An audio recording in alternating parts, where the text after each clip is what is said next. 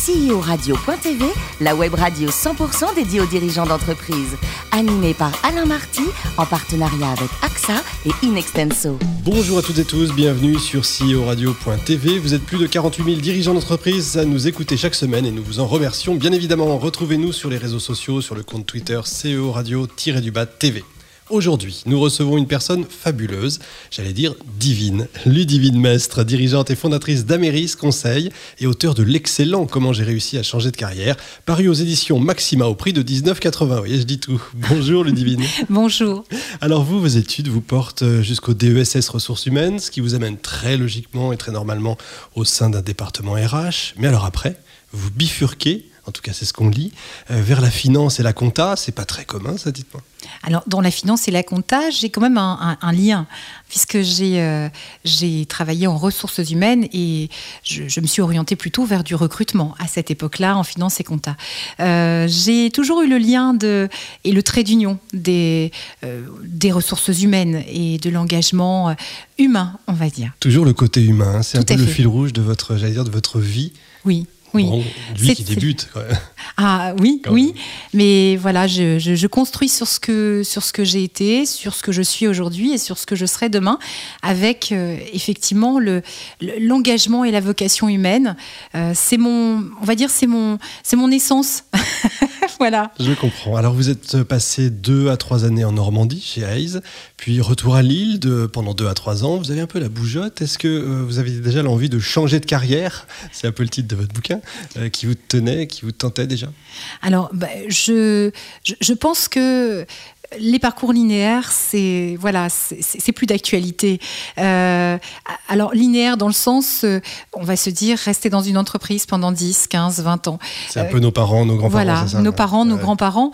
Moi, à mon niveau, j'ai toujours suivi un fil conducteur et quelque part ça a été des marches pour, euh, pour faire ce que je fais aujourd'hui euh, et pour me construire aussi. Et les envies que j'ai aujourd'hui euh, à 42 ans, j'ai pas honte de mon âge, eh bien je. Rare, les femmes qui le disent. Hein. ah ben non parce que moi je, je, je, trouve que voilà à mon âge j'ai justement j'ai j'ai construit beaucoup de choses et, et j'en construis encore donc je suis contente d'avoir cet âge et donc finalement je voilà je continue à construire et peut-être que je changerai demain peut-être qu'à mairie euh, ne sera plus. Peut-être qu'il y aura autre chose. Voilà, mais j'ai suivi le, le, gré de mes envies, de mes talents et de ce que j'avais envie de faire, de mes, de mes émotions aussi. Une réflexion très zen, très orientale, hein, à vous écouter. oui, très orientale. Oui, oui, tout à fait. Oui, alors j'ai, je, me suis, euh, je, je, des influences comme ça? Oui, alors euh, dans, dans, dans, mes origines non, puisque moi j'ai une, une origine euh, italienne de par mon père et flamande de par ma mère. Alors on ah va se dire, je suis très très loin de, je suis très très loin de l'Orient, de l'Asie, mais au final, je pense que j'ai été, ce que je cite dans mon dans mon livre, hein, j'ai eu la chance d'être élevée par une grand-mère euh, qui, euh, voilà, qui s'est beaucoup construite par elle-même, euh, qui a connu la guerre et qui est arrivée en France sans parler un seul mot de français et qui m'a toujours dit de me faire confiance, de faire confiance en ce que je suis, plutôt que voilà, de, de, me fixer des objectifs, de me, de me focaliser sur des objectifs non atteignables, et bien de regarder les chemins et de suivre mon chemin. Ah, ça, c'est beau. Ouais, ça c'est beau, il faut retenir ça. Alors le vrai changement radical de, carrière intervient en 2015, finalement, avec la création d'Améris. C'était ça, l'envie de créer quelque chose à vous? Alors j'ai eu envie de liberté. voilà. Euh, bizarrement, la création de mon entreprise a été pour moi euh, ma liberté. Euh, c'est cette envie de, faire quelque chose par moi-même et de créer quelque chose à mon image, de créer le poste de travail qui me convient. c'est ça a été ça le, déclic. Alors avant, il y a eu une cassure. Hein. J'accompagne aujourd'hui des personnes qui voilà qui ont connu des cassures dans leur vie professionnelle, des ruptures. voilà. Mais moi, à mon niveau, la cassure a été la liquidation du cabinet dans lequel je travaillais. Et, et, alors, je, je, pense que j'ai, voilà, à ce moment-là, je me suis, je me suis beaucoup inspirée de, de Sénèque. je ne sais pas si vous connaissez, mais la vie, ce n'est pas d'attendre que l'orage passe, c'est d'apprendre à danser sous la pluie. Et j'ai vu la grande opportunité que j'avais devant moi de pouvoir profiter de, de mon expérience d'avant, euh, de, de directrice de cabinet, et de pouvoir fructifier cette expérience avec ma propre expérience et surtout de construire l'environnement de travail qui me convenait. Et c'était le moment, c'est ça? Oui, c'était le moment pour moi. Voilà, c'était le moment pour moi. J'avais un réseau, hein, parce que c'est ce que je dis aux créateurs. Pour créer, il faut à ce moment-là avoir le bon réseau. Il faut effectivement avoir euh, les bons appuis autour de soi, et je les avais. Et, aussi, euh, voilà, un projet qui, euh, qui était réaliste et réalisable, et l'énergie qui allait avec. Voilà. Vous parlez de liberté en créant une entreprise, alors que d'habitude, on entend plutôt c'est dur, c'est quand même, même si on est content, il y a le bonheur, etc. Mais c'est très dur, c'est très compliqué de créer.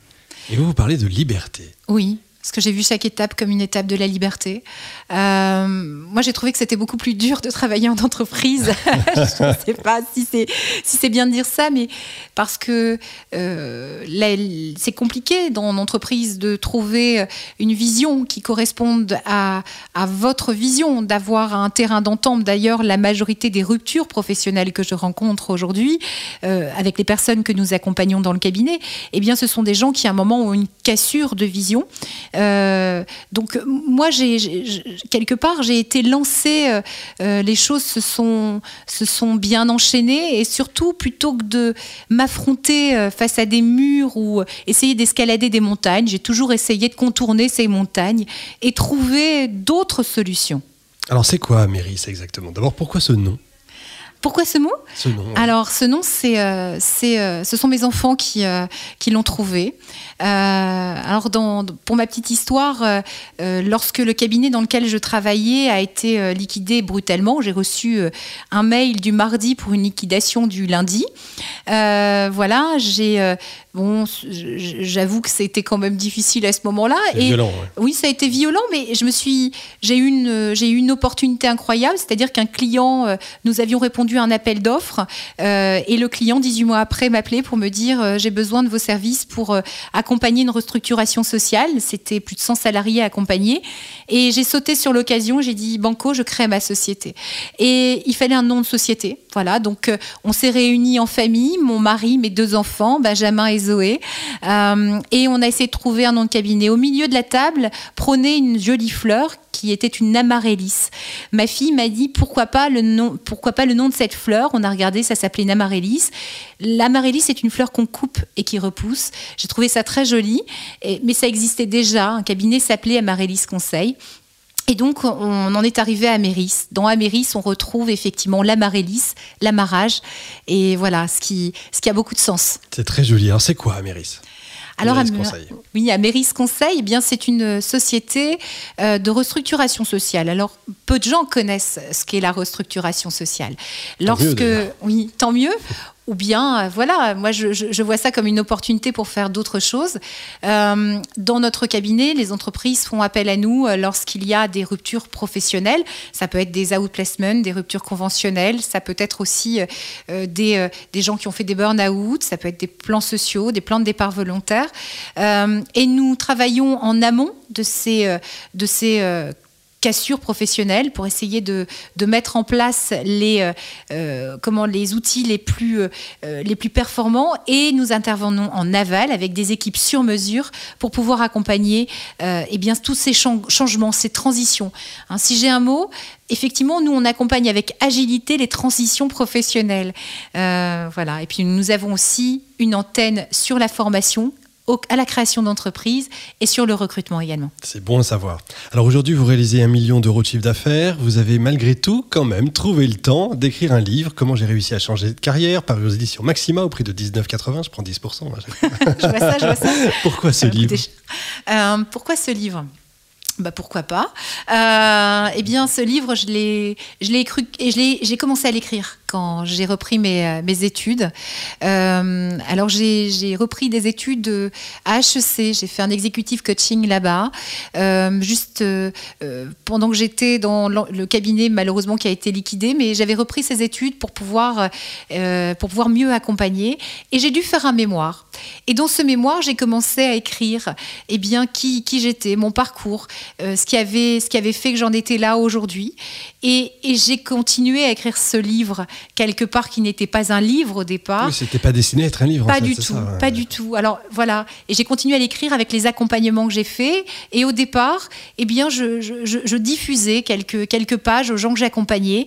Et j'ai eu des retours tellement positifs que, euh, bah voilà, qu'un jour une amie m'a tendu un, un mail. C'était celui de Stéphane Derville, mon éditeur hein, chez Maxima, en me disant qu'elle le connaissait. Et elle m'a dit envoie ton manuscrit. Elle m'a bien tanné. Je l'ai envoyé quatre jours après. Euh, il me proposait de méditer. Ah, c'est génial. Vous vouliez quelque part permettre peut-être au, au- au lecteur une sorte d'accompagnement, une sorte de notice de- j'allais dire de vie, mais presque. Alors, le bouquin ne se veut pas didactique. hein. je, je, voulais pas. euh, on trouve beaucoup de livres euh, euh, aujourd'hui qui reprennent les grandes idées phares de ce que peut être l'accompagnement, le développement personnel. Je voulais surtout faire un récit, m'inspirer de ce que j'avais pu faire dans ma vie, des gens que j'avais accompagnés, d'histoires vraies, pour pouvoir donner aussi un effet miroir aux personnes qui, qui souhaitent demain changer de carrière.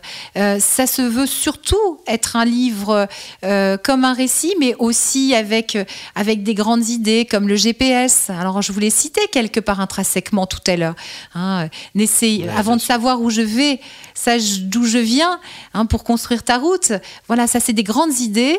Alors, j'ai des retours hyper positifs. Les gens qui le lisent, j'ai. Voilà, J'en ai- me- ai, un là, je, je l'ai trouvé sur un site de e-commerce assez connu. Euh, commentaire d'un lecteur, donc euh, des cas concrets du vécu, du cœur. L'auteur ne fait pas son autopromotion, ne fait pas son autopromotion, pardon. L'auteur se livre. Rien que pour ça, je mets 5 étoiles. Vous lisez les commentaires Alors, je les lisais pas toujours. Non, c'est mon, c'est mon, c'est voilà, je suis quelqu'un qui vit vraiment dans le concret. J'ai aussi Ouais. mon entreprise.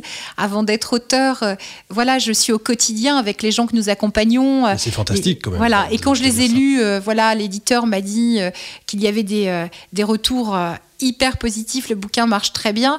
Eh bien, je les, je les ai lus et j'a- j'a- j'avoue, euh, voilà, ça m'a, Ça ça fait m'a tout fait, chaud, hein. oui, ça m'a fait chaud parce que je me suis rendu compte que ça a pu aider et que et qu'effectivement, euh, voilà, les, les gens ont aimé, au-delà d'aimer euh, et de flatter mon ego, mais ça fait du bien. Mais surtout, je me suis dit, il y a, voilà, il y a, il y a du sens dans ce livre et ça, c'est important pour moi. Alors vous avez un deuxième métier en parallèle, en fait. Vous en avez parlé tout à l'heure de vos deux enfants. Vous êtes maman à plein temps aussi, hein, comme Oui. beaucoup de mamans en France. Euh, vous leur dites que vous auriez aimé être président de la République quand vous étiez petite? Oui. Qu'est-ce qui, ça vous a quitté déjà? Est-ce que vous y pensez encore que que-. Non. Euh, je, pe- je pense que oui, c'est rigolo parce que comme métier, effectivement, vous l'avez cité, euh, quand j'étais petite, je disais à mes parents que je serais un jour président de la République et ce serait la seule femme qui serait à cette place-là. Je pense que j'étais peut-être un peu féministe avant l'heure. Vous avez toujours le temps. voilà. Mais à travers ça, je, je voyais le quotidien de mes parents euh, dans, voilà, chez Renault. Je, je- je- voyais aussi euh, des clivages forts parce que, euh, comme je le raconte dans le livre, j'ai, eu la chance d'aller dans un collège, dans un lycée privé, même dans une maternelle privée qui était réservée à une certaine élite euh, parce que mes parents ont voulu aussi me, me donner cette chance. Mais je voyais un clivage fort. Ça n'a pas été facile tous les jours pour moi. Euh, et donc, je, voilà, je voulais faire changer les choses, je voulais faire évoluer. Et, et quelque part, je suis un peu président de la République aujourd'hui, ou présidente, on va le dire, parce que euh, mes idées passent et je, je, je fais changer des choses. Et ça, à mon niveau, euh, c'est ce que je voulais à cette époque-là. Et donc, ça se réalise. Je réalise mes rêves Réparer les humains, c'est un peu ça, non? Réparer les humains. Alors, ce serait. Alors, en même temps, j'ai tendance à mettre un bémol sur ça parce que, euh, enfin voilà, euh, accompagner euh, l'homme à se réparer. Moi, je, je ne suis pas Dieu, j'aimerais bien, mais qui suis-je pour pouvoir savoir ce qui est bon pour quelqu'un? À mon niveau, j'accompagne. Je comprends. Et enfin, vous soutenez l'association Les Hyper, les hyper Super. Je crois que ça vous tient très à cœur. Vous Oui. pouvez nous dire un, un petit mot Oui, alors c'est une association qui accompagne euh, les hyperactifs, notamment les troubles de l'attention. Euh, chez moi, ça a beaucoup de, euh, ça a beaucoup de sens puisque j'ai deux enfants, une petite fille qui a un trouble de l'attention sans hyperactivité, un petit, un petit garçon qui est, qui est HPO potentiel. Donc euh, entre les deux, mon- boulot. hein. mon cœur balance quoi. Voilà. Et, et dans mon dans ma vie, voilà, je je- je- je- je- j'accompagne les enfants parce que euh, chaque enfant a un talent et aujourd'hui, ma fille qui devait être déscolarisée en CP euh, est dans les premières places de sa classe. Elle parle l'anglais, elle parle l'allemand, elle a 11 ans, euh, elle a un talent fou et plutôt que de l'accompagner à ce qu'elle ne sera pas, euh, c'est-à-dire par exemple très très bonne en match, je l'accompagne à pouvoir demain être encore meilleure là où elle est bonne, par exemple en langue, et je la trouve juste fantastique. Et mon fils, pareil, il a 8 ans, il fait de la programmation informatique. Voilà, on n'imagine pas les talents des enfants et c'est c'est aussi préparer l'avenir de la France, de l'emploi, euh, que d'accompagner ces jeunes demain. C'est peut-être elle en fait qui sera présidente de la République. Oui, je pense qu'elle va prendre la relève. Euh, elle se fera accompagner, euh, ou bien mon fils. En tout cas, ils feront des grandes choses, qu'ils fassent ce qu'ils veulent, surtout déjà, et surtout un métier dans lequel ils sont heureux et se sentent bien. C'est parfait comme mot de la fin. Merci beaucoup Ludivine. Fin de ce numéro de CEO Radio.tv. Retrouvez tous nos podcasts sur le site ceoradio.tv et sur iTunes évidemment. Suivez nos actualités sur nos comptes Twitter et LinkedIn. On se retrouve mardi prochain à 14h précise pour accueillir un nouvel invité. CEO Radio.tv vous a été présenté par Richard Fremder.